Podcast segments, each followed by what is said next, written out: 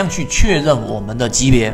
那级别里面，这里我给大家罗列了几个啊，给大家罗列了几个，哪几个呢？第一啊，什什么是次级别，对吧？经常有人问一博老师，我们现在做，假设我做的是日线级别，它的次级别是什么，对吧？这里面没有标准化，那你就没有办法去判断。我告诉给大家三个方案，一般交易的第一个方案就是你的本级别，你是如果是以这一个三十分钟来作为一个交易，他们是一个级别层次啊，因为这里面涉及到我们所说的这个呃一一笔啊，我这里面提前给大家讲讲。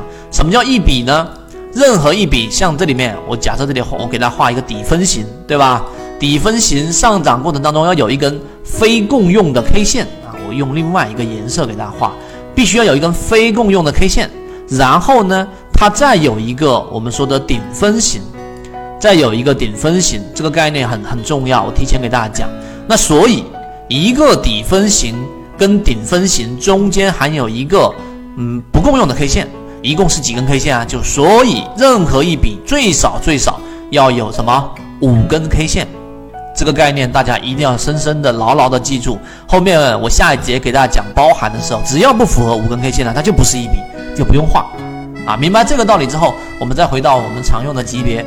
那常用的级别有几个方案？几个方案？第一个就是我们所说的三十分钟级别，呃，用三十分钟级别，对吧？它的次级别是五分钟啊。你说它次级别不是二十分钟吗？或者说十五分钟吗？你再回想刚才我所说的那一个五根 K 线，对吧？这个五分钟是它的六分之一啊，这样的一个概念。然后呢，它的再次一级别是一分钟，再高一级别是日线级别，这是第一个方案，你可以用这个方案进行交易。第二个方案呢，就是这个方案，我们说的它的本级别是六十分钟，然后十五分钟、五分钟日线级别，它的高一级别。所以如果你取的是日线级别来交易的话呢，常规的，我跟大家说，常规的方案里面。呃，用六十分钟级别来作为它的次级别，说我们说作为辅助判断，然后十五分钟级别，然后到五分钟级别，就不要再切换到一分钟级别了，对吧？一分钟级别看看可以，但在交易过程当中的辅助作用不强。第三个方案呢，就这个方案，就是我们所说的这一个日线级别。啊，这里这里面应该是三日线，我给大家修正一下啊，这里应该是三日线，我这一张图，这一张图应该是三日线。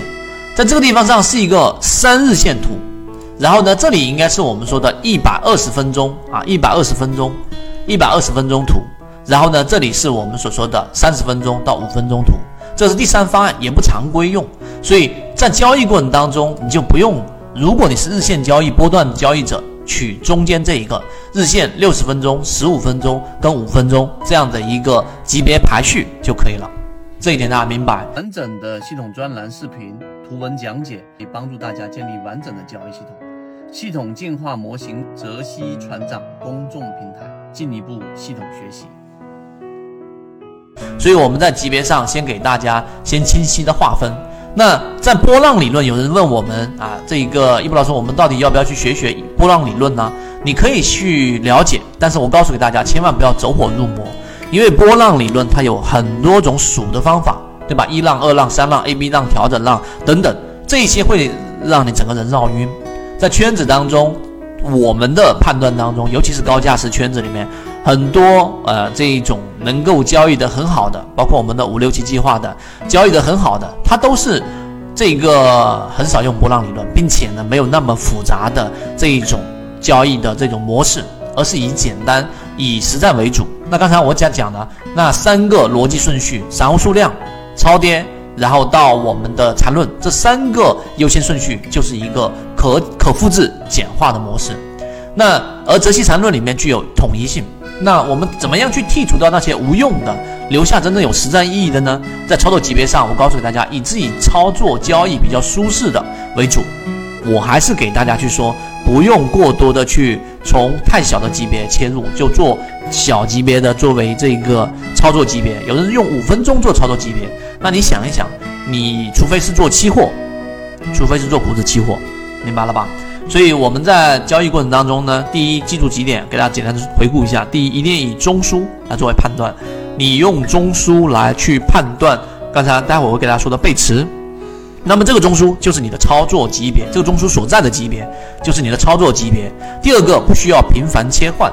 不用日线到六十分钟，然后又到三十分钟，又到二十分钟，又到十五分钟，又到一分钟，一直切换不用。第三，分析级别和操作级别是要有明显的区分的。操作级别就是操作级别，对吧？就像我们刚刚说的，操作级别是日线级别，是六十分钟级别，而分析级别呢，就是你可以用到可能十五分钟级别或者五分钟级别，这就 OK 了。所以这并不难。